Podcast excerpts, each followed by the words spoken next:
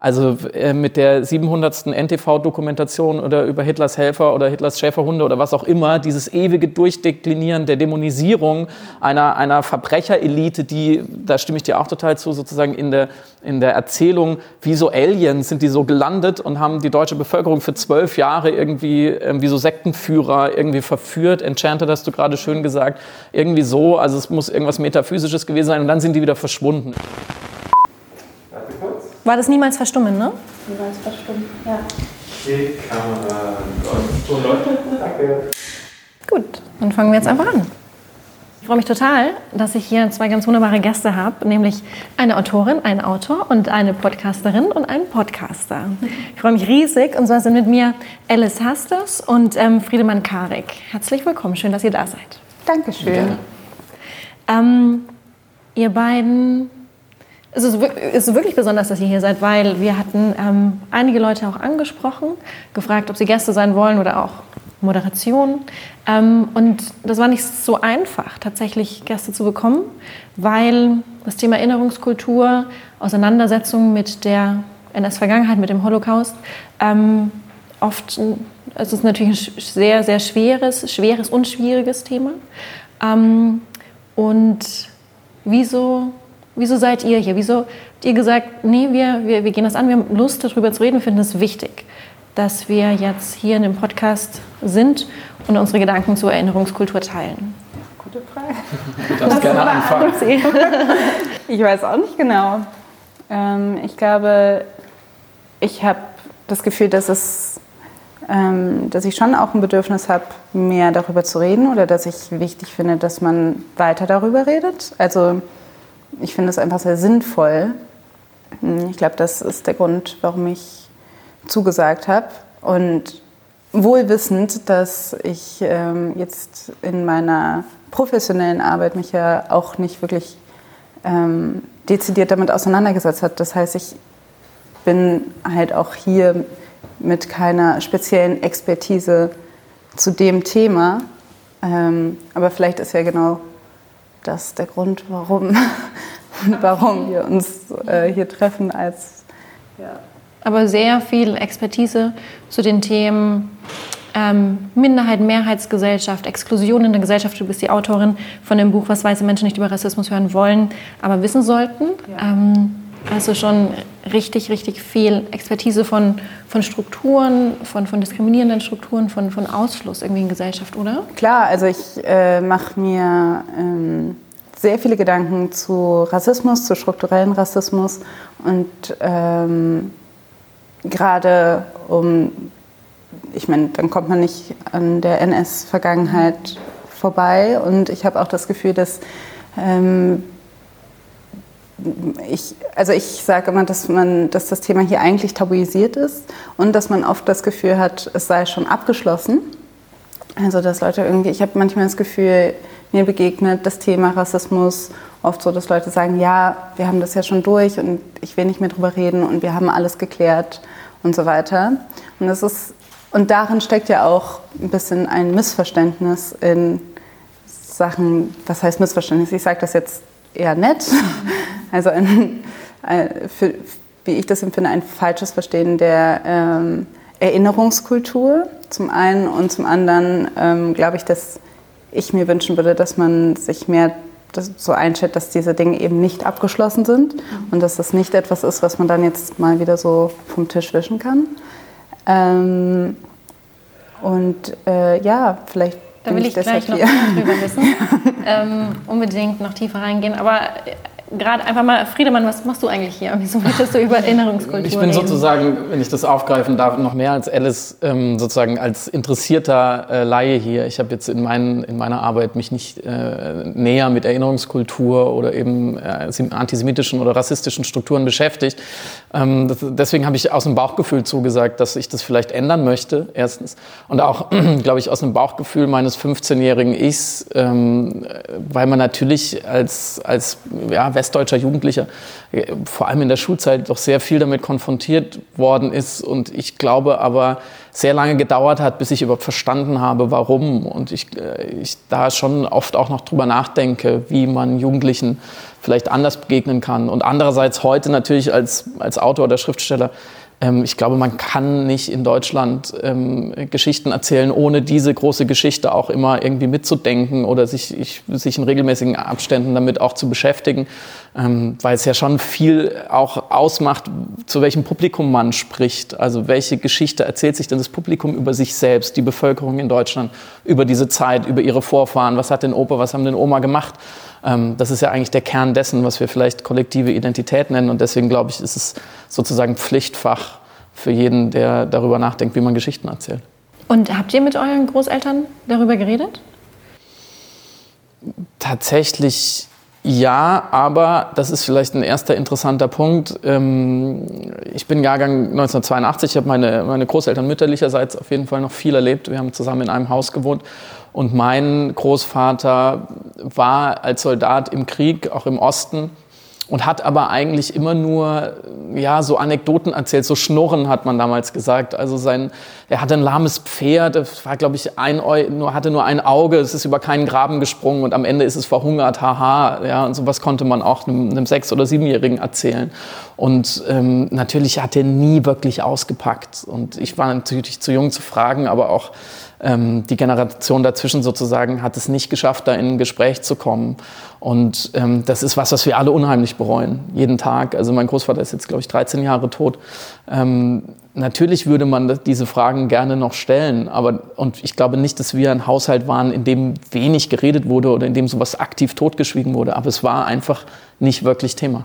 Mhm. Alles, wie war es bei dir? Mir ging es ähnlich. Also ähm, bei meinen deutschen Großeltern war es auf jeden Fall so, dass...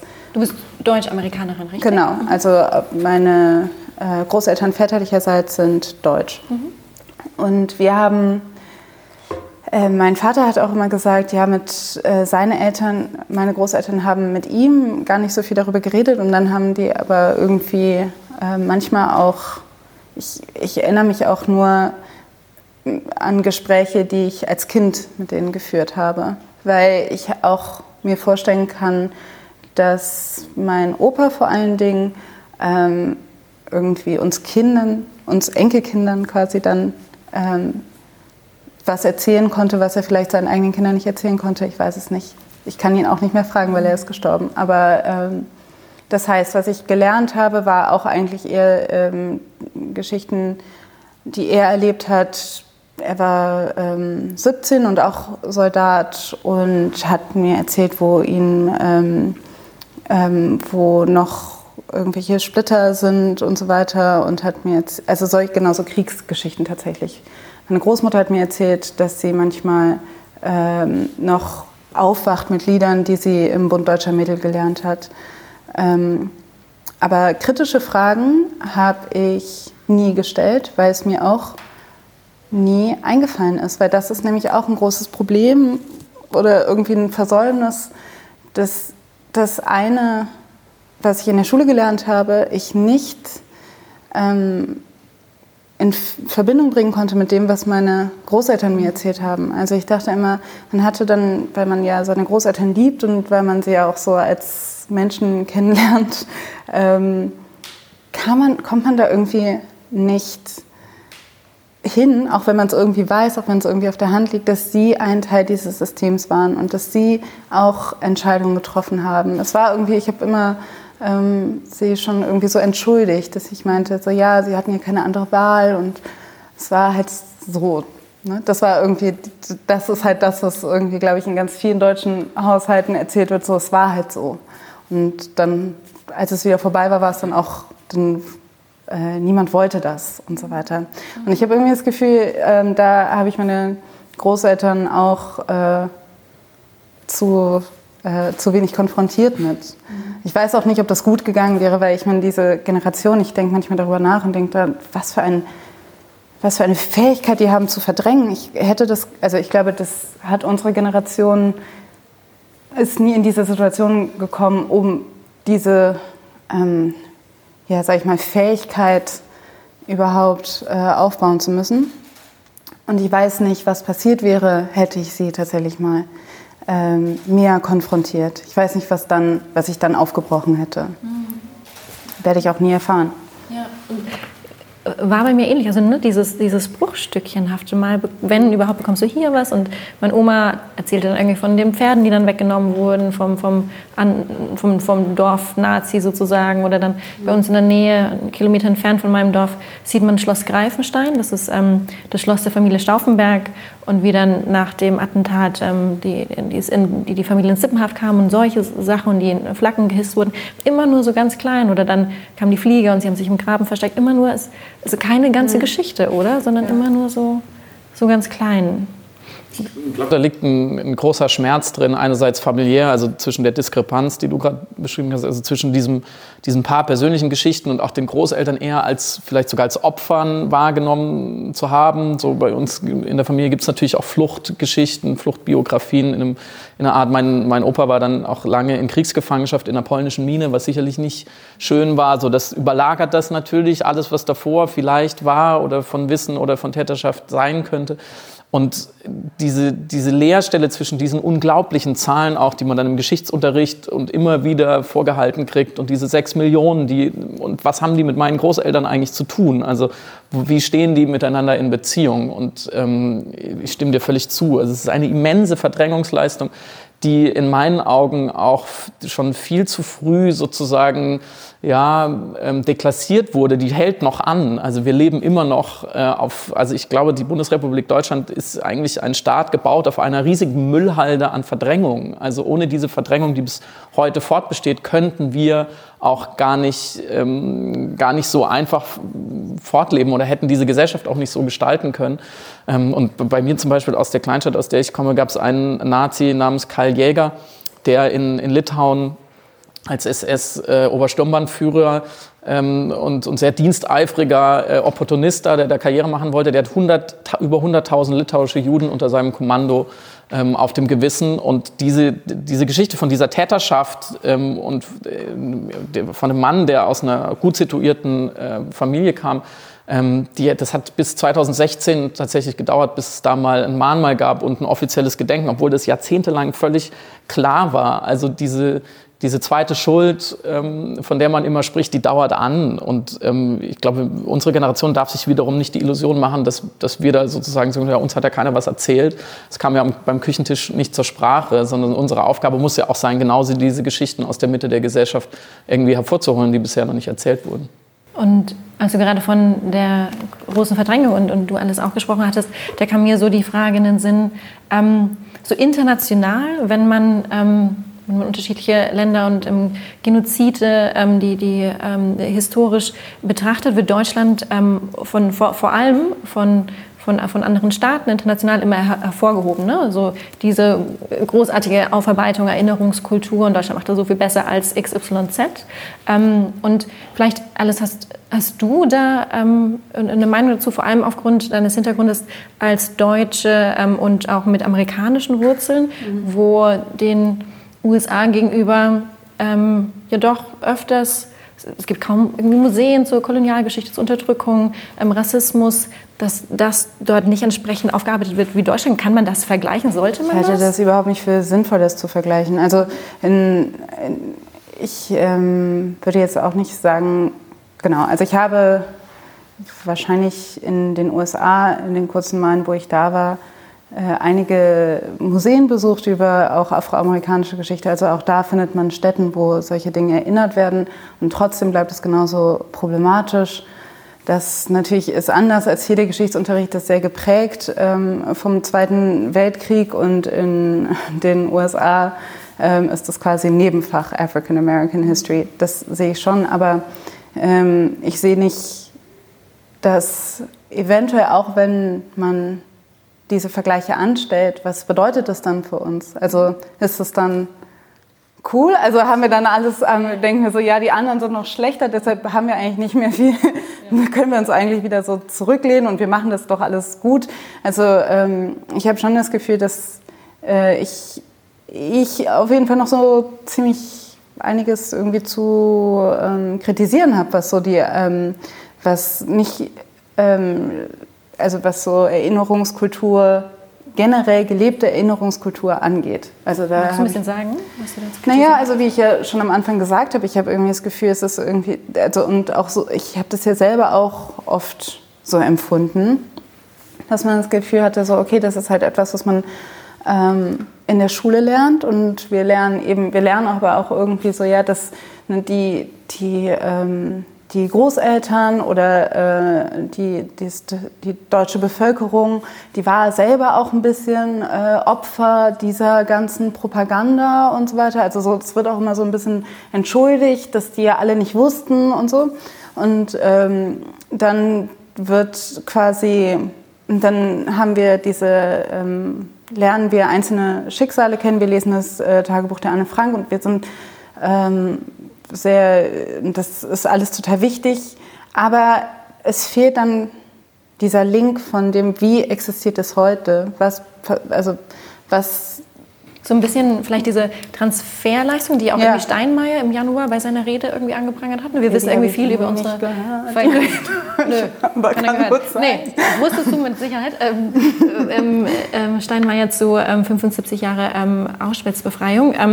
In äh, seine Rede in, in, Jerusalem, in der ähm, Holocaust-Gedenkstätte, er so auch so meinte, es scheint so ein bisschen, wir müsst, wüssten mehr über die Vergangenheit als jetzt über was gerade passiert, weil de, de, das Böse, was damals war, ist jetzt immer noch genauso da, aber ich wir wusste, kümmern uns nicht irgendwie ausreichend ja, darum, oder? Ich wusste ganz lange nicht, wie Antisemitismus sich heute, wie der heute aussieht. Ich dachte, das wäre kein Thema mehr ganz lange, weil es mich nicht betrifft. Und was mich nicht betrifft, das sehe ich erstmal nicht. Und deshalb so habe ich es überhaupt nicht, also es hat total lange gedauert, bis, ähm, bis ich das mal ernst genommen habe oder bis ich das mal irgendwie gesehen habe, was es für Kontinuitäten gibt und nicht nur, und auch, dass ähm, Antisemitismus ja nicht etwas ist, was quasi während der NS-Zeit erfunden worden ist. Also diese ganzen Dinge, ich habe das Gefühl, dass auch Erinnerungskultur auch es steht immer in so einem luftleeren Raum, als ob das irgendwie, also ich habe irgendwie das Gefühl, ich habe das so vermittelt bekommen, als ob, genau, alle waren irgendwie natürlich total äh, friedliebend. Und dann kam Hitler und der hat sich all das ausgedacht, der hat meinen Kampf rausgebracht. Und dann waren auf einmal alle wie enchanted. Und dann ähm, ist, das, ist, die, ähm, äh, ist die NSDAP an die Macht gekommen. Aber das ist ja viel zu kurz, also man kann das ja gar nicht, also mehr hat das geholfen, mir hat ähm, auch geholfen, ähm, den, die NS-Zeit besser zu verstehen, diese Verbrechen da besser zu verstehen, auch einfach mal, äh, indem ich einfach mal geguckt habe, was war vorher, was kam nachher. Also, dass man das nicht eben so sieht mit, ja, okay, 33, 45, das war dieser Block und fertig und das hat mit vorher und nachher nichts zu tun. Ich glaube nicht, dass das also. Das sind auch so die Verbindungen zu ja. Genoziden, deutschen Genoziden auch auf dem afrikanischen Kontinent und, und, und ja. das, sind da Verbindungen aus der Kolonialgeschichte nicht? Naja, das zu untersuchen? Ja, also ähm, ich will jetzt nicht, ich will nicht. Äh, mir ist die äh, Ne, es gibt ja diesen, es gab früher den Historikerstreit und die Singularität des Holocaust es ist mir natürlich total bewusst. Ich finde deshalb auch, wie ich ja gerade schon gesagt habe, auch mit der Erinnerungskultur, finde ich dieses Vergleichen ähm, wenig zuträglich, aber natürlich hilft es zu sehen, ähm, dass es äh, dass es, ein, dass es rassistische Systeme vorher gab und dass rassistische ähm, Ideologien instrumentalisiert worden sind, um bestimmte, also in der Kolonialzeit, um, und dass es auch einen Völkermord schon vorher gab, den, von den, ähm, den, die, der von den Deutschen ausgegangen ist. So. Ähm, und diese, also diese Verbindung hat mir auf jeden Fall geholfen, um das besser zu verstehen, wie das alles auch zusammenhängt und wie das auch systemisch zusammenhängt. Mhm. Ähm, Genau, diese ganzen Sachen ähm, habe ich das Gefühl, die könnte man besser mhm. vermitteln. Friedemann. Ich würde Alice äh, ganz bitte dringend in zwei Punkten äh, sozusagen nachdrücklich zustimmen. Erstens dieser inoffizielle Weltmeistertitel des Gedenkens, den mhm. wir uns gerne ähm, in regelmäßigen Abständen selber verleihen oder vielleicht mhm. auch verliehen bekommen den würde ich auch ähm, unbedingt immer wieder zurückweisen, ähm, weil wir ja eben schon angeschnitten haben, weil wir in einer ersten Generation es überhaupt nicht geschafft haben, darüber zu sprechen. In einer zweiten Generation nur sehr bedingt. Ich glaube, es gibt ähm, Studien, die besagen, dass ähm, die Kommunikation innerhalb von Familien im europäischen Vergleich in deutschen Familien sehr wenig emotional ist. Und damals haben die ForscherInnen das auch unter anderem darauf zurückgeführt, dass alle Emotionen, über die man hätte sprechen können für Jahrzehnte, gewissermaßen verboten und weggesperrt waren, weil dann wäre der Horror einfach rausgekommen oder die Schuld oder die Verantwortung oder eben die, die Verdrängung. Und ähm, so in meinem Lebensalter, also äh, mit der 700. NTV-Dokumentation oder über Hitlers Helfer oder Hitlers Schäferhunde oder was auch immer, dieses ewige Durchdeklinieren der Dämonisierung einer, einer Verbrecherelite, die, da stimme ich dir auch total zu, sozusagen in der, in der Erzählung, wie so Aliens sind die so gelandet und haben die deutsche Bevölkerung für zwölf Jahre irgendwie äh, wie so Sektenführer irgendwie verführt. Enchanted hast du gerade schön gesagt. Irgendwie so, also es muss irgendwas Metaphysisches gewesen sein und dann sind die wieder verschwunden oder über die Rattenlinie dann nach Südamerika und dann hat man nie wieder davon gehört. All das dazwischen, das haben wir ja noch überhaupt nicht angefangen. Es gibt ja zehntausende Geschichten wie die von dem Karl Jäger, den, der jetzt mir bekannt ist aus meiner Heimatstadt, von Tätern, Helfern, Opportunisten, Trittbrettfahrerinnen und so weiter, die nicht erzählt sind, die aus der Mitte der Gesellschaft kamen. Da ist ja eine ganze Gesellschaft innerhalb kürzester Zeit in den Totalitarismus gerutscht, in den, in, tief in den Faschismus. Das kann ja nicht einfach so passiert sein. Das ist ja nicht, äh, wie wenn es jetzt mal regnet und dann, dann, dann hat man schlechte Laune und dann ist es halt so, nach zwölf Jahren ist es wieder gut, sondern es muss ja tiefgreifende Gründe und Effekte und Ursachen ähm, gekannt haben. Und ich habe das Gefühl, solange wir nicht eben an wirklich diese ganz alltäglichen Geschichten auch rangehen und die heute wieder neu erzählen, ähm, solange haben wir noch kein, keine richtige Erinnerungskultur für mich. Das heißt, du würdest sagen, das sind genau diese kleinen greifbaren Geschichten, die wir mehr, also vielleicht die kleinen greifbaren Geschichten verbunden mit mehr Kontextualisierung, was war davor und danach, um zu einer besseren ähm, Erinnerungskultur zu kommen. Ist das? Verstehe ich euch da richtig? Das also zwei Bausteine, die man anwenden könnte? Ich bin jetzt kein Historiker und auch kein Pädagoge, aber ich könnte mir vorstellen, dass, da, dass darin eben auch eine große Identifikationsmöglichkeit liegt. Dass ich verstehe quasi, ich, was hätte ich denn damals gemacht? Das ist ja die eine große Frage, die wir uns immer wieder stellen müssen. So, hätte ich anders gehandelt? Welchen, welchem Druck war man da ausgesetzt? Wie schwer war es wirklich? Eine Frage, die mich ähm, oft umtreibt. Wie schwer war es wirklich, Widerstand zu leisten? War es quasi wirklich so, dass Widerstand der sichere Tod bedeutet hat oder gab es da schon so eine Grauzone? Und genau diese Geschichten würden mich, würden mich stärker interessieren und dann natürlich auch in einer gewissen Dosis sagen wir mal, mutmachende Geschichten oder, oder in einem positiven Sinne Identifikationspotenzial bietende Geschichten. Ich habe jetzt gerade wieder gelesen von Hans Rosenthal, der ja später, ähm, der als Jude eben als fast einziger seiner Familie in Berlin der Verfolgung entkam, weil ihn drei deutsche Frauen in einer Schrebergartenlaube versteckt haben, wirklich unter abenteuerlichsten Bedingungen ich glaube, da liegen auch viele Geschichten von dem, dem, Gegenteil oder dem Spiegel, den man sich auch vorhalten kann und sich fragen kann, was, was hatten diese drei Frauen, was die anderen Millionen nicht hatten. Ich muss auch noch eine Sache dazu sagen, dieses, nämlich diese Frage, was hätte ich damals gemacht, das, ähm, darüber habe ich auch geschrieben und das war eine Frage, die für mich so schwer zu beantworten war, weil ich dachte, okay, soll ich jetzt sagen, was ich gemacht hätte, wäre ich meine Großmutter gewesen? Oder was ich Alice gemacht hätte, weil ich Alice wäre jetzt nicht, ähm, wäre einer ganz anderen Situation ausgesetzt, als meine Großmutter es war. Und ähm, das war auch so eine Frage, die ich nicht beantworten konnte. Ich wusste auch gar nicht, ob es schwarze Menschen während der NS-Zeit gegeben hat und so. Also so, ich dachte immer so, die, die gab es nicht, weil die wurden nicht erwähnt. Da habe ich mal ein bisschen recherchiert. Natürlich gab es die. Ähm, Magst du da ein bisschen mehr darüber erzählen, was deine Recherchen so ergeben haben? Naja, also es gibt auch, äh, es gibt Bio, Autobiografien von, äh, naja, eigentlich fallen mir nur zwei ein, von ähm, ähm, Vonja Theodor Michael und von Marie Nea. Die sind zwei afrodeutsche Personen, die den, ähm, ja, die, die NS-Zeit überlebt haben.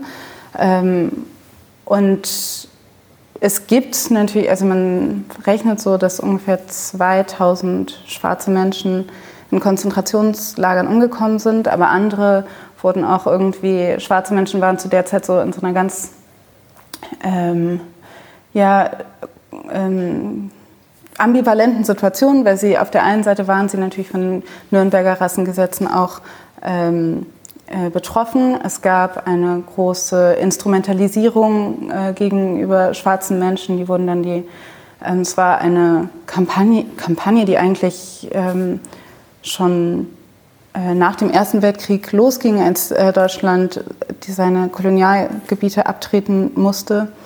Denn, ähm, und die ganz und viele schwarze Menschen aus den französischen, von den französischen Besa also Besatzungsmächten kamen, äh, gab es dann sehr großen Rassismus gegenüber schwarzen Menschen, aber auch ähm, asiatischen Menschen oder asiatischstämmigen Menschen. Und dann wurden die, äh, die Rheinland-Bastarde genannt, die Kinder von denen. Ähm, genau, die schwarze Schmach, die gelbe Gefahr, das waren halt irgendwie solche ähm, Stigmatisierungen. Und ähm, die, dann gab es ähm, von den Nazis ein, ähm, ein Programm, um die äh, schwarzen Menschen zu sterilisieren. Also es wurden, ich glaube, in den Akten sind mehr als 200 Menschen, die äh, schwarze Menschen, die quasi ähm, zwangssterilisiert wurden. Mhm. Man schätzt, dass die Dunkelziffer höher ist. Das sind alles Dinge, die wusste ich aber nicht. Ich wusste nicht, dass das. Die meisten nicht. Das ist auch ja. mit Sicherheit kaum in der Schule. Also genau. ich hatte das nicht gelernt in der Schule. Also ich glaube, das sind halt einfach so Dinge, denn jetzt weiß ich das, das wäre irgendwie, jetzt habe ich irgendwie ein Bild davon, was das für mich bedeutet hätte, für mich Alice bedeutet hätte. Mhm. Ähm, aber äh, ich glaube, da liegt nämlich auch so ein bisschen die, äh, was heißt eine neue Herausforderung, aber eine, eine neue Entwicklung, ähm, dass man auch sehen muss, dass in einem Klassenzimmer zum Beispiel, aber auch in, jeglicher, in jeglichen anderen Gruppen, kann man nicht oder hätte man vielleicht nie davon ausgehen sollen, dass alle das gleiche Verhältnis zu dieser Geschichte haben und dass sie sich alle gleich verorten. Aber ich habe schon das Gefühl, dass man das hauptsächlich eben lernt aus einer oder den Zugang bekommt, der zugeschnitten ist auf äh, Nachkommen von den, ja, von, sage ich mal, das ist jetzt natürlich so ein großes Wort, aber oder auch ein äh, triggerndes Wort, aber von der Täterinnengruppe eher und ähm, nicht von den Menschen, die potenziell Opfer äh, geworden wären oder ähm, Nachkommen der direkten Opfer. Also da habe ich das Gefühl, das wird oft nicht so richtig beachtet, dass da auch Leute sitzen, die sich andere Fragen stellen müssen als, oder die anders beantworten müssen, die gar nicht sagen können, was hätte ich gemacht, sondern was wäre mit mir passiert. Mhm. Ist, ist dann das Mainstream-Narrativ der Erinnerungskultur, der Blickwinkel unserer Erinnerungskultur zu einfältig? Ist das, was du sagst? Naja, ich glaube, es gibt halt auf jeden Fall immer noch, also keine, wenn ich mich daran erinnere, gab es zum Beispiel im, im Klassenraum keinen Raum für solche Spannungen vielleicht. Also es gab keinen Raum, wo vielleicht Leute, wo ich hätte sagen können, äh, naja, ich wäre aber anders betroffen gewesen und was hätte das für mich bedeutet. Weil irgendwie, man wird dann irgendwie so einfach dazugezählt, als ob man die gleiche Perspektive hätte wie alle anderen, aber das stimmt ja nicht. Und ich glaube, dann verliert man auch, oder das ist natürlich irgendwie auch so eine Hürde, wo man auch schnell ähm, sich nicht mehr angesprochen fühlt oder denkt, okay, das, hier geht es gar nicht um mich oder hier geht es auch gar nicht darum, mich abzuholen. Ähm, also von daher glaube ich, auch da muss man, ähm, ich glaube, man müsste auch in den Räumen, wo das besprochen wird, mehr aushalten können, dass es auch direkt da Spannungen zwischen den Leuten gibt, die das gerade, die sich gerade kollektiv erinnern. Oder die, also dass das auch Teil des Verarbeitungsprozesses ist und dass man das, weil ich habe da auch das Gefühl, da war irgendwie, da war zumindest in der Schule wäre niemand darauf vorbereitet gewesen. Mhm. Also ja, von daher glaube ich auch, ja, da muss man muss man sich mehr darauf äh, einlassen, dass vielleicht manche Menschen oder Menschen, die eben äh, gar keine ja gar keine direkte familiäre Verbindung haben, also die die keine ähm, deutschen Eltern oder Großeltern haben. Also die aber auch in irgendeiner Form ähm, deutsche Geschichte mittragen werden. also wie verorten die sich zu dieser Erinnerungskultur? Was bedeutet das für sie? Und das gibt kein, und es gibt vielleicht ist das jetzt mittlerweile anders, aber ich hatte das Gefühl, es gibt keinen Raum, das zu verhandeln oder sich diese Frage auch einfach mal zu stellen und einfach mal zu sagen, dass, ne, was, ja, was bedeutet das? Also es würde ja auf jeden Fall bedeuten, wenn ich jetzt meine nächste Frage stellen würde, die ich stellen wollte, bevor du gesagt hast, was du gesagt hast, ähm, dass die zu kurz gegriffen ist. Und zwar die Frage nach Schuld versus Verantwortung. Weil da sind wir wieder nur irgendwie auf einer Seite von so einem Narrativ ne, und gucken andere Spannungen und Betroffenheiten irgendwie nicht an. Ähm, trotzdem möchte ich, aber nicht an dich, sondern an dich dann, Friedemann, die Frage stellen. Ähm, haben wir, müssen wir mit, mit, mit, mit Schuld besser lernen umzugehen? Oder ist es die Verantwortung, die wir tragen? Ja, der Schuldbegriff ist natürlich auf mehreren Dimensionen problematisch, weil er eine Angriffsfläche bietet, ähm, zu sagen, es gibt keine Erbschuld. Ich kann nicht dafür daran schuld sein, was meine Großeltern vielleicht getan haben oder andere Großeltern oder Urgroßeltern in der Zeit. Ähm, deswegen glaube ich, ist der zu Recht, äh, gibt es zu Recht auch ähm, den Begriff von den schuldlos Beladenen. Also, dass wir natürlich eine, eine, Verantwortung oder eine Last oder vielleicht auch sowas wie eine Schuld tragen, aber dass wir daran nicht ursächlich schuld sind. Ich glaube, das ist wichtig einmal festzuhalten, wenn man sonst schnell in eine Diskussion kommt, die, die, die niemand weiterbringt. Und natürlich müssen wir mit diesen Begriffen anders umgehen und wir müssen uns auch eben Gedanken machen in einer, in einer von Migration hochgradig geprägten Gesellschaft, was, glaube ich, den meisten Deutschen immer noch nicht klar ist, aber was langsam aber sicher mal in die Schädel rein könnte, ähm, müssen wir natürlich auch damit umgehen, was Leute ähm, zu diesem von uns immer so mit Inbrunst vorgebrachten Nie wieder, auf dem die Bundesrepublik ja auch gegründet ist, was Leute damit anfangen können, die dieses, dieses Wieder überhaupt nicht äh, in keinster Weise biografisch irgendwie miterlebt haben, auch nicht ihre Vorfahren, ähm, für die Deutschland auch was ganz anderes darstellt als, als für mich, der irgendwie mit dieser Verantwortung und dieser Schuld von klein auf irgendwie immer wieder konfrontiert wurde ähm, und eben beim Opa auf dem Schoß saß und sich heute fragt, was hätte er erzählt, wenn ich gefragt hätte. Und so, ich habe natürlich da einen ganz anderen Bezug dazu und deswegen fällt es einem dann vielleicht auch leichter, in so auch in so eine emotionale ähm, Voreinstellung zu kommen, um über dieses Thema dann so zu reden, wie die Deutschen eben heute ähm, darüber reden. Und ich glaube, grundsätzlich würde ich das an manchen Stellen auch gerne ein Stück weit einfach rationalisieren und intellektualisieren und nochmal mehr darauf gehen, was wissen wir denn zum Beispiel, ich fand es sehr interessant, was du gesagt hast zur deutschen Kolonialgeschichte. Inwieweit gibt es da eine Linearität? Ähm, das wird zum Beispiel also meines Wissens nach im Schulunterricht, also zumindest zu meiner Zeit in den 90ern, in keinster Weise behandelt, dass Deutschland Kolonien hatte und was da eigentlich ablief und dass ähm, äh, die, die Shoah, man will es nicht vergleichen, aber beileibe nicht der erste Völkermord war, den die Deutschen durchgeführt haben. Ähm, das, das ist ja nicht bekannt. Also ich glaube, da ist, bevor man, bevor man sozusagen abhebt in, die, äh, sozusagen in, in, in das Weltall der Begrifflichkeiten und, und des emotionalen Zugangs, äh, gibt es, glaube ich, sehr, sehr viel Stoff noch, den man einfach, den man einfach ganz glasklar vermitteln kann und über den, glaube ich, auch ein Stück weit dann wieder klarer wird, was war das damals für eine Gesellschaft, was waren das für Leute, die da drin gelebt haben, wo kamen die her, was, mit was für Denkmustern sind die aufgewachsen. Und wenn du gerade forderst, ist ein starkes Wort, aber wenn du gerade mehr Intellektualität ähm, forderst, ähm, krieg, wird es dann vielleicht eine, oder ist es dann, wird es, weiß ich auch nicht, eine Erinnerungskultur, die ausschließend ist vielleicht für unterschiedliche ähm, Bildungsschichten? Und ein schönes Wort, ähm, unterschiedliche Hintergründe, bildungsbezogene Hintergründe in unserer Gesellschaft? Und, und brauchen wir vielleicht mehr, manche sagen, wir bräuchten mehr Spaß, mehr Einfachheit, Banalität in der Erinnerungskultur? Also ich verstehe, wo die Frage herkommt und ich, ich verstehe die Gefahr, dann würde ich nicht sagen intellektualisieren oder rationalisieren, sondern auf die Füße stellen dessen, was, was wir wissen. Also es muss gar nichts mit irgendwelchen Fremdwörtern äh, zu tun haben und tatsächlich finde ich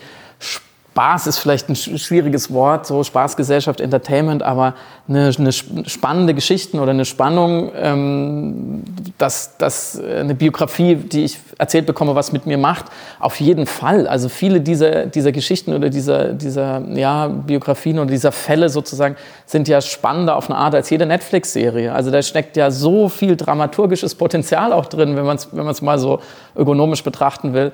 Ähm, und das finde ich völlig legitim, immer wieder drüber nachzudenken, was für Filme, was für Bücher, was, was für Serien müssen daraus eigentlich entstehen. Wieso war denn in den 90ern, äh, glaube ich, Schindlers Liste so ein riesiger Erfolg? Weil da jemand sich getraut hat, natürlich Steven Spielberg gewisser Kontext, aber mit den, mit den Mitteln des Hollywood-Dramas sehr vereinfachend und zu Recht auch kritisiert, aber an, an so eine Geschichte ranzugehen, die ja sozusagen aus der Mitte der Gesellschaft auf eine Art, ähm, ohne jetzt äh, die, wieder diese Dämonisierung oder diese großen prominenten Täter, sondern eben im, im Mittelkleinen verhandelt hat. Und ich glaube, die, das ist eine sehr vornehme Aufgabe, da immer wieder sensibel äh, dran zu gehen und zu sagen, was kann ich für eine Geschichte erzählen, die jeder wirklich versteht. Um dann ähm, auf die Empathie des Zuhörenden zu setzen vor allem? Ist, ist das ein wichtiges Mittel in der Erinnerungskultur? Wenn ich einen Satz noch anfügen darf, weil es noch nicht ganz klar war. Ich glaube, es gibt keine Empathie ohne Identifikation. Es kann, ich kann mich mit der Zahl sechs Millionen oder welcher Zahl auch immer nicht empathisch verbinden. Es funktioniert nicht. Dazu sind wir Menschen sozusagen nicht, nicht gemacht. Aber mit, mit einem menschlichen Schicksal kann ich immer Empathie empfinden. Mhm. Entschuldigung. Nee, ich, ich habe schon wieder die Frage vergessen. Also, ähm, du hast gefragt nach. Nach, nach, nach dem Mittel der Empathie auch, nach dem Spannungsverhältnis zwischen spaßig, ähm, ähm, ähm, ähm, banaler, anfassbarer versus intellektueller, ähm, mhm. vielleicht staatstragender auch. Diese, diese ganzen Spannungsfelder, dass sie so eine Erinnerungskultur irgendwie finden muss oder wir definieren müssen wahrscheinlich. Ich glaube auch, dass man vielleicht ähm, ich, beach, ich betrachte das irgendwie so, dass wir, dass ich glaube, es wird noch, ähm, man muss gar nicht, Erinnerungskultur wird sich verändern und das liegt daran, dass ähm, jede Generation ein anderes Verhältnis hat zu dieser Zeit. Jede Generation muss vielleicht einen gewissen Prozess durchmachen, aber es sind noch viele eben. Also ich glaube, wir haben ja vorher schon etabliert, dass wir irgendwie, dass wir das so empfinden, als ob viel verdrängt worden ist. Und das ist aber keine, auch wenn unsere Großeltern jetzt vielleicht schon gestorben sind, glaube ich nicht, dass es eine Information sind, das keine Informationen, die irgendwie jetzt vielleicht bei diesen individuellen Schicksalen, die wir nicht mehr herausfinden können. Aber ich habe das Gefühl, so kollektive Erinnerungen, die werden so zutage kommen. Und das heißt, die Erinnerungskultur wird sich da vielleicht verändern, wird je nachdem, wie die Welt sich auch gestaltet, werden auch unterschiedliche Aspekte vielleicht wichtiger oder unwichtiger werden in dieser Erinnerungskultur und auch die Erzählweise wird sich ändern. Das ist so meine These. Ich glaube aber auch, ähm, weil ähm, man sich manchmal so, weil man manchmal vielleicht verzweifelt, wenn man sich irgendwelche Teenager anguckt und man versucht, sie irgendwie ähm, daran zu führen. Jetzt fühlen wir sie langsam schon so alt, wenn du so über die jüngeren Leute sprichst. Also ich bin auf jeden Teenager. Fall, also keine Ahnung, ich, ich fühl, also ich habe mittlerweile, ich bin jetzt 30, ich habe das Gefühl, ich bin auf jeden Fall kein Teenager mehr. Ah, manchmal äh, fühlt man sich manchmal schon, aber, wenn, aber ich kann, ich habe jetzt das Gefühl, ich bin alt genug, um die auch so als Gruppe von weit von mir weg zu erklären. Aber ähm, nee, aber wenn ich, wenn ich selber daran denke, wie das war, dass ich als mit 14 irgendwie, wir ähm, haben auch einen Austausch gemacht ähm, nach Polen. Wir sind ähm, nach Lodz gefahren und sind ähm, äh, und waren da, haben da das Ghetto gesehen. Wir sind auf den jüdischen Friedhof, wir haben da Touren bekommen, wir haben da, wir mussten dazu Arbeiten machen und in, zu dieser Zeit waren wir auf jeden Fall teilweise richtig ätzend und nicht cool. Wir saßen da, also wir haben jetzt keinen, wir haben jetzt irgendwie keinen Lärm gemacht, aber wir haben einfach nicht zugehört oder wir haben uns irgendwie, hatten ganz andere Dinge im Kopf. Und ähm, es war teilweise meiner Lehrerin, daran erinnere ich mich auch noch, hochgradig peinlich. Und das Ding ist aber, dass ich jetzt mit 30 total froh bin um diese Erfahrung und ganz anders darauf gucke und das noch sehr eingeprägt habe, wie das war, da vor diesen leeren Gebäuden zu stehen und irgendwie das Gefühl zu haben, da ist die Geschichte noch, da ist wie, wirklich wie die Zeit stehen geblieben. Du hast irgendwie das Gefühl, du kannst das noch so richtig spüren. Ich kann mich noch total an dieses Gefühl erinnern was total bedrückend und erdrückend war und dass ich eben, weil ich irgendwie ein weirder Teenager war, wollte ich halt irgendwie Späße machen und so weiter. Aber ich bin froh, dass ich das gesehen habe. Und ich bin froh, dass ich da war und das hat, und jetzt kann ich diese Erinnerung viel besser wertschätzen. Aber ich glaube auch, dass man, ähm,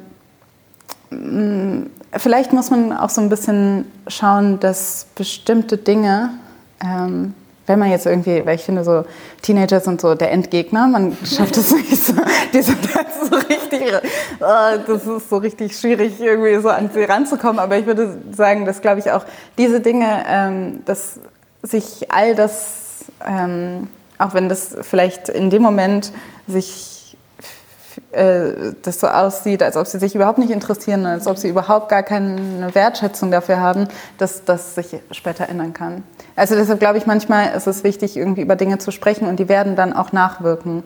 Also ich glaube, auch wenn das nicht eine direkte Wertschätzung gibt. Über die Jahre, kann ich aus eigener Erfahrung sagen, wird das sich vielleicht noch ändern. Ja, aber du hast dich auch ordentlich entwickelt. Du, ähm, so aus mir ist noch was geworden. ja, Nein. so Glück gehabt. Noch. Ja. Kurve gekriegt. Ähm, mhm. Aber wenn, wenn du das hörst, was, ähm, was ähm, Alice gerade gesagt hat, ähm, müssen wir uns dann vielleicht gar keine Sorgen machen, wenn irgendwie so, ich, ich glaube, es war im letzten Jahr, dass so eine CNN-Studie so irgendwie gezeigt hat, dass so 40 Prozent von Deutschen Jugend, Jugendlichen zwischen 18 und 34 so eher nicht so gut Bescheid wissen über den Holocaust? Also ist, ist da noch Hoffnung und so, das sind die Kids, passt schon, dass die TikTok-Generation so, die, die werden schon noch zu Instagram, nee, ähm, also wird das noch? Also ich glaube, die Nachfolgegesellschaft äh, sozusagen muss sich immer Sorgen machen. Immer, auch wenn es nur 0,05 Prozent dieser jungen Menschen sind, die nicht gut über den Holocaust Bescheid wissen oder wie auch immer. Also die Statistik wäre mir da äh, wirklich erstmal egal. Ähm, ich versuche mal mein, mein 15-jähriges Ich sprechen zu lassen. Ähm, dass, äh, sich, ich habe mich damals auch oft überfordert oder ja eigentlich weniger überfordert, überfrachtet gefühlt mit äh, Betroffenheit. Und ich glaube, Betroffenheit ist, äh, ist ein, Medium, was für Teenager schwer ähm, also ich will nicht zu viel psychologisieren, dazu weiß ich auch zu wenig über Teenager, aber was offenbar schwer ähm, mit ihnen resoniert oder was, was sie schwer so mitfühlen können. Und ähm, ich habe mich damals mehr für die, die, die harten Fakten interessiert. Also das fand ich, war viel mehr irgendwie leichter, ähm, mich damit zu beschäftigen, als die, die 200. traurige Geschichte, die ja aber den 199 vorher so gleicht, dass man natürlich als cooler 15-Jähriger sagt, okay, hab ich, check ich schon alles. In einer Zeit, wo man sehr wenig checkt und endlich hat man mal was verstanden oder glaubt es verstanden zu haben. Ähm, in, insofern, ja, ich, ich tue mich einerseits, also ich, ich würde immer sagen, das müssen wir ihnen sozusagen auch zutrauen, den jungen Leuten, dass wir sie damit immer wieder quälen. Weil es gibt, was ist die Alternative? Also die Alternative dann zu sagen, naja, jetzt nächstes Jahr kommt die Statistik raus und es sind jetzt fünf Prozent weniger, jetzt können wir uns erstmal ein paar Jahre ausruhen bis zur nächsten Statistik, die ist ja, das ist uns ja allen klar, wohin das führt. Das kann ja nicht sein. Und dass je länger der Abstand zu den Zeitzeugen innen ist und je länger, je weiter weg das überhaupt rückt, ähm, desto, desto mehr müssen wir uns bemühen, das immer wieder erlebbar zu machen. Das ist überhaupt gar keine Frage. Ja, vor allen Dingen, weil wir, ich glaube auch ähm, eben von nichts kommt nichts. Also man, es ist Arbeit, sich zu erinnern ist Arbeit und Erinnerungen aufrechtzuerhalten ist Arbeit und Dinge, das heißt ja nicht umsonst aufarbeiten, aber also da muss Mühe hinterstecken. Ich glaube auch, ähm, dass eben, ich glaube, diese generelle Haltung von, das haben wir aber schon gemacht, es ist erledigt, das ist das Gefährliche. Dieses Gefühl von, ja, wir haben eben, wir haben, wir haben so einen guten Job gemacht. Jetzt, ist, jetzt, haben wir, jetzt können wir uns ausruhen. Das ist, glaube ich, ein bisschen das Problem. Und dass man oft irgendwie denkt, ja, okay, das haben wir eben in der Schule behandelt und danach müssen wir uns eigentlich wissen, weil wir es so oft besprochen haben, dass man irgendwie später nicht mehr hinschaut und dass man, wenn man vielleicht, also ich glaube auch mit Alter kommt natürlich auch ein bestimmtes nochmal ein anderes Verhältnis ähm, zur Geschichte oder ein anderes Verständnis mit der Geschichte und dass man halt nicht, wenn man irgendwie aus der Schule raus ist, denkt man, dass man nie wieder irgendwie Orten oder Momenten begegnet, ähm, wo man nochmal diese Aufarbeitung, wo das nochmal gefragt ist. Also ich glaube, das ist auch so ein bisschen das Problem, dass man es so in der Schule lässt und dann ist es für die meisten vorbei. Also ähm, Ich glaube, es wäre auch schockierend, wenn man mich jetzt fragen würde, was ich noch so alles über Zellteilung weiß oder so. Also manche Dinge vergisst man halt einfach so in der Schule. Das ist ja so in der Schule. Also, krank. Also die Sache ist, man muss es halt immer, also ne, okay, ist jetzt vielleicht nicht das Schlimmste der Welt, wenn ich jetzt irgendwie, also ja, wenn ich jetzt was über Zellteilung nicht weiß, aber ich finde schon, dass man, ähm, dass man bestimmte Dinge immer wieder auch wiederholen muss, auch ähm, und dazu gehört eben die Aufarbeitung der NS-Vergangenheit. Also man kann halt jetzt nicht denken, ja, das habe ich, hab ich in der 10. Klasse schon gehabt. Mhm. Das geht halt nicht. Und dann würde ich gerne noch ein Spannungsfeld aufmachen. Also mal gucken, ob ihr auch denkt, dass das ein Spannungsfeld ist. Ähm, ich dachte mir das gerade so. Zwischen, ähm, also sollte Erinnerungskultur, also in, in, in dieser ähm, ähm, zwischen irgendwie Provokation, um Aufmerksamkeit zu erreichen, zu ähm, ähm, Respekt gegenüber der Geschichte, den Hinterbliebenen, den Opfern. Ähm, in, in, in, in dem Bereich ähm, muss dann, sollte Erinnerungskultur sich vor allem daran ausrichten, wie, wie wir das machen, also Aufmerksamkeit oder, oder, oder starken Respekt, ähm, sollte sich daran orientieren, wie die Betroffenen das vor allem einschätzen, ähm, weil es um, um Respekt denen gegenüber und deren, deren Gefühle und deren Geschichte geht. Oder darf man auch sagen, nee, sie muss sich auch daran orientieren, ähm, wie die Adressaten, Adressatinnen, ähm, wie wir die abholen können, also die jungen Leute. Deswegen darf es auch spaßiger sein, auch wenn es anderen wehtut. Also ich habe da eine klare Meinung dazu, deswegen darf ich vielleicht die einmal ja. äußern. Und, ja.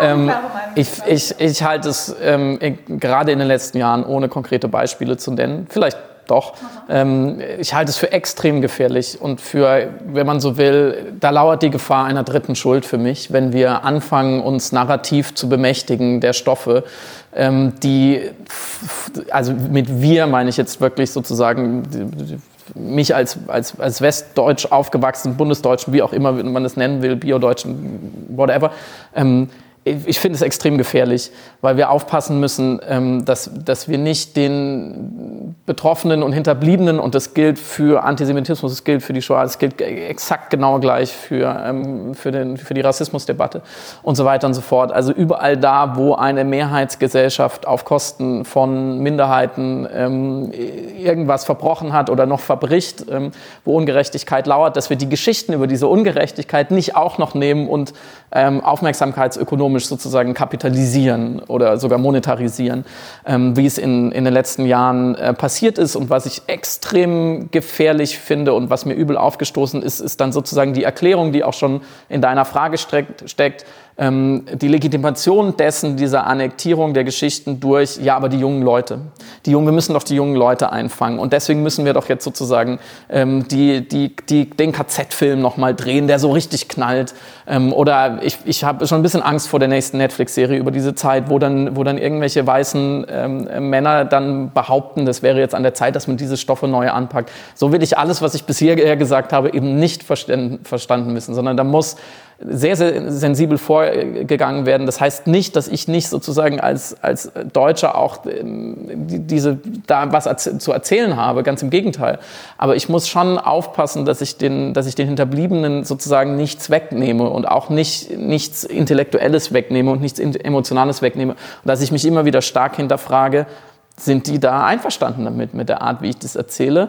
Oder ist, gibt es da draußen vielleicht die, die Urenkelin oder den Enkel oder wie auch immer von jemand, der sagt, so, das geht nicht, dass du auch noch jetzt äh, 80 Jahre später die Geschichte meiner Vorfahren ähm, missbrauchst, für welchen Herrenzweck auch immer.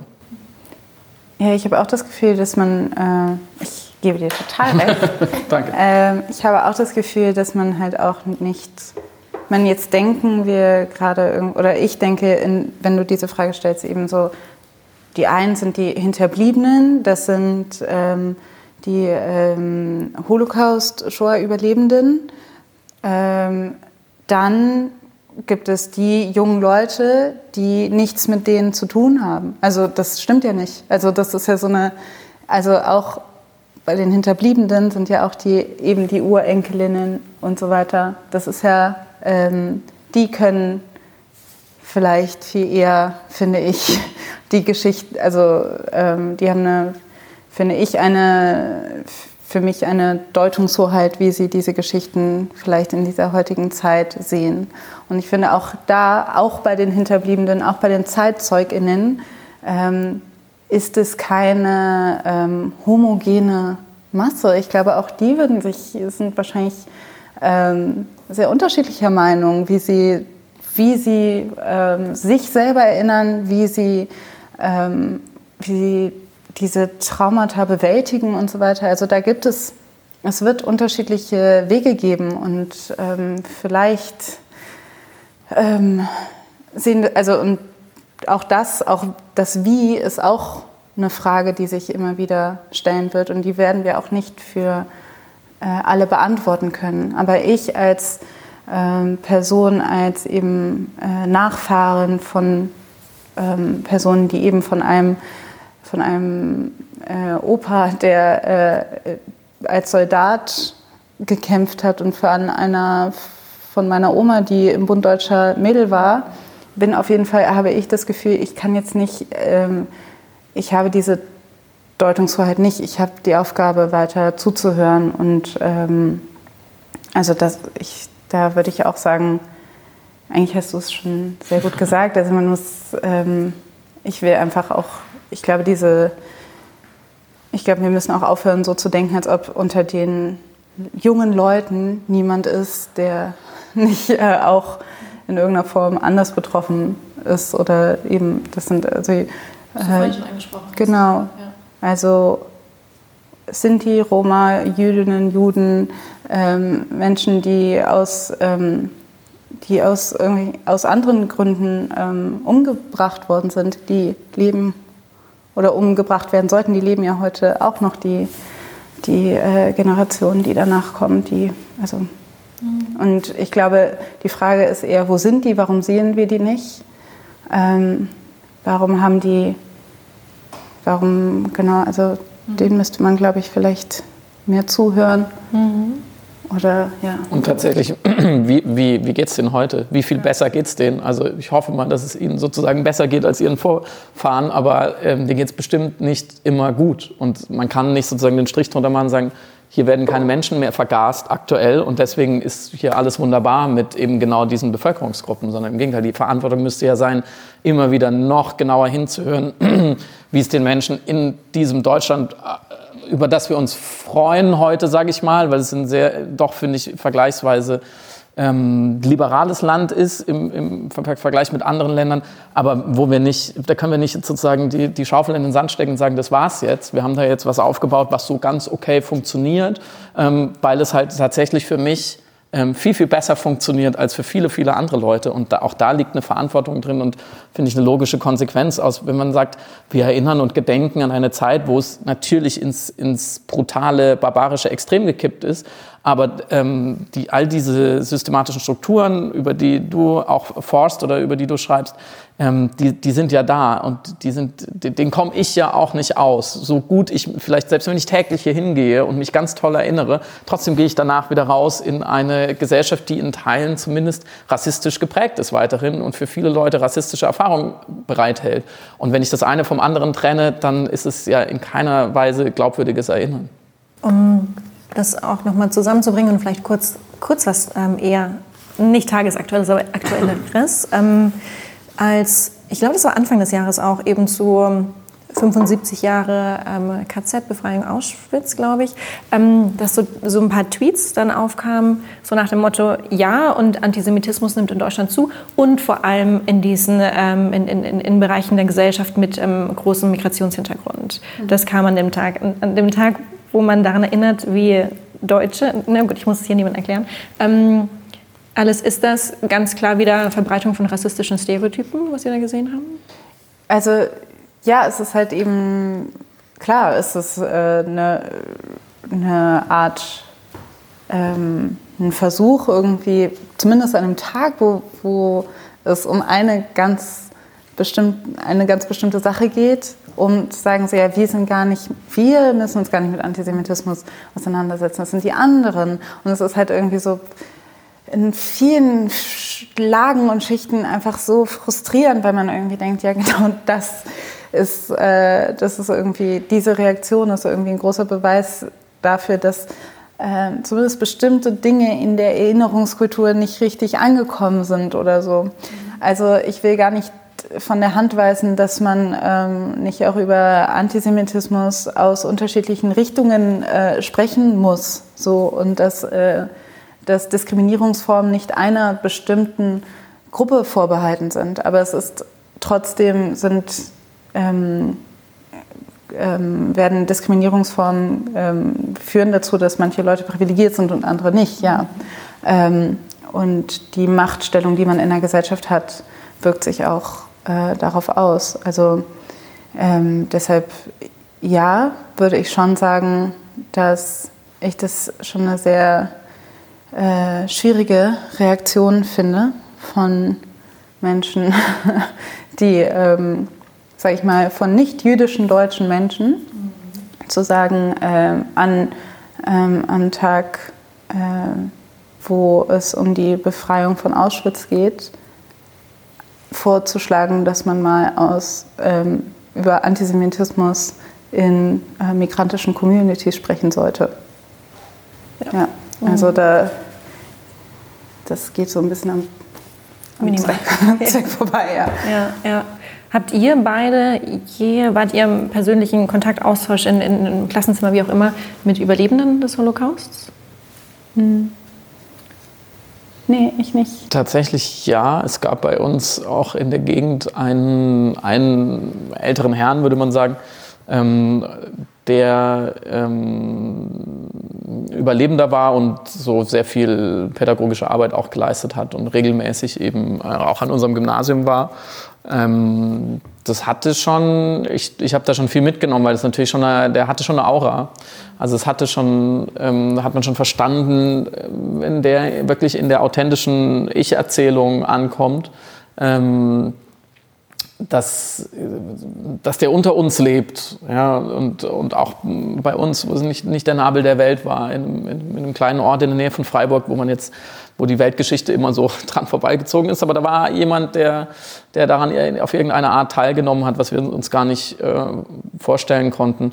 Ähm, und das ist natürlich was, was uns äh, also jetzt abgehen wird, wenn diese Menschen nicht mehr verfügbar sind. Das ist natürlich ähm, ja, nicht zu ersetzen. Zum, äh, ist krass, einfach schon fast eine Stunde rum. Äh, darum habe ich nur noch eine allerletzte Frage, die Abschlussfrage. Mhm. Ähm, wir in, im wir feiern sozusagen das 15. Äh, Jahrestag auch vom, vom Denkmal hier der ermordeten Juden Europas und, ähm, und, und Denkmale wie dieses hier zeigen in einer gewissen Art und Weise, wie, wie, wie Deutschland seine Erinnerungskultur versucht ernst zu nehmen und dem gerecht zu werden.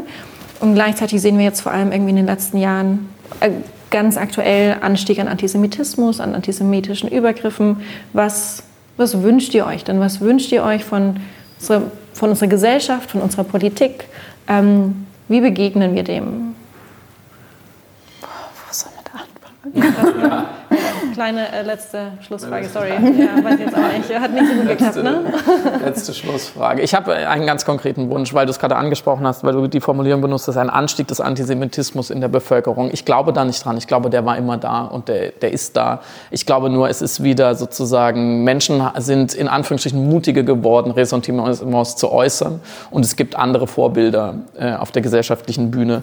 Ich würde mir als erstes wünschen, dass wir das verstehen und dass wir ähm, nicht mehr so tun, endlich aufhören, so zu tun, als wäre Rassismus oder Antisemitismus sowas, ähm, naja, wie, wie ein Virus, wenn ich den Vergleich jetzt einmal bemühen darf, der ist so, der befällt immer so Teile der Bevölkerung, dann kann man ihn immer bekämpfen, dann ist er wieder weg. Nein, das steckt ganz, ganz, ganz tief in uns drin und es steckt in allen ähm, europäischen, äh, eurozentristisch geprägten Gesellschaften ähm, und noch in anderen Teilen der Welt natürlich auch, aber es reicht, wenn wir auf uns schauen. Und ich finde, ähm, dann, damit ich bei einem Wunsch bleibe, ich wünsche mir da an der Stelle Ehrlichkeit, weil wir sind, es ist so lange her und wir sind immer noch nicht ehrlich mit uns selbst. Danke dir. Du hast das letzte Wort. Ja. Ehrlichkeit ist auf jeden Fall ein, ist auf jeden Fall ein äh, guter Wunsch. Das wünsche ich mir auch. Ähm, ähm, ich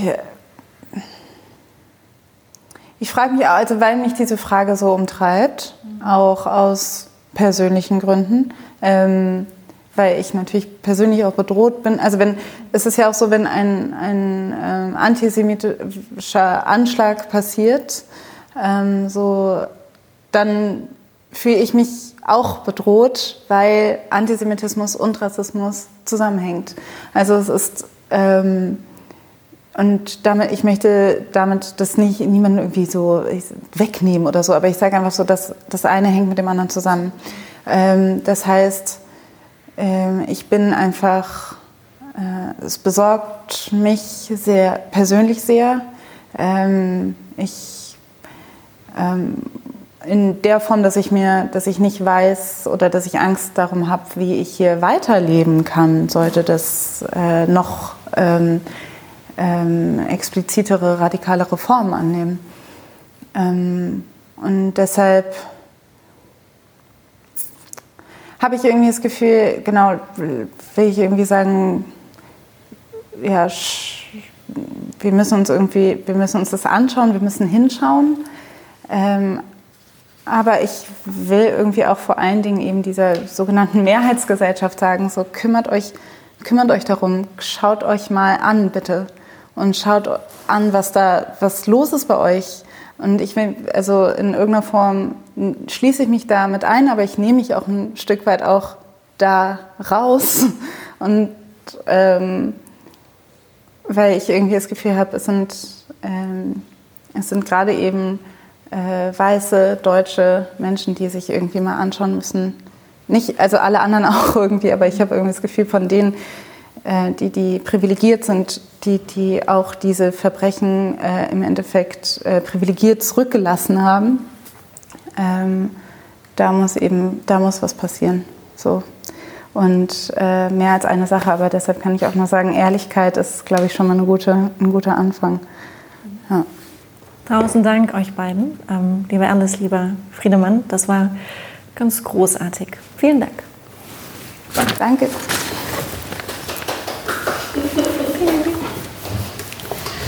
Ich finde die Stimme so komisch.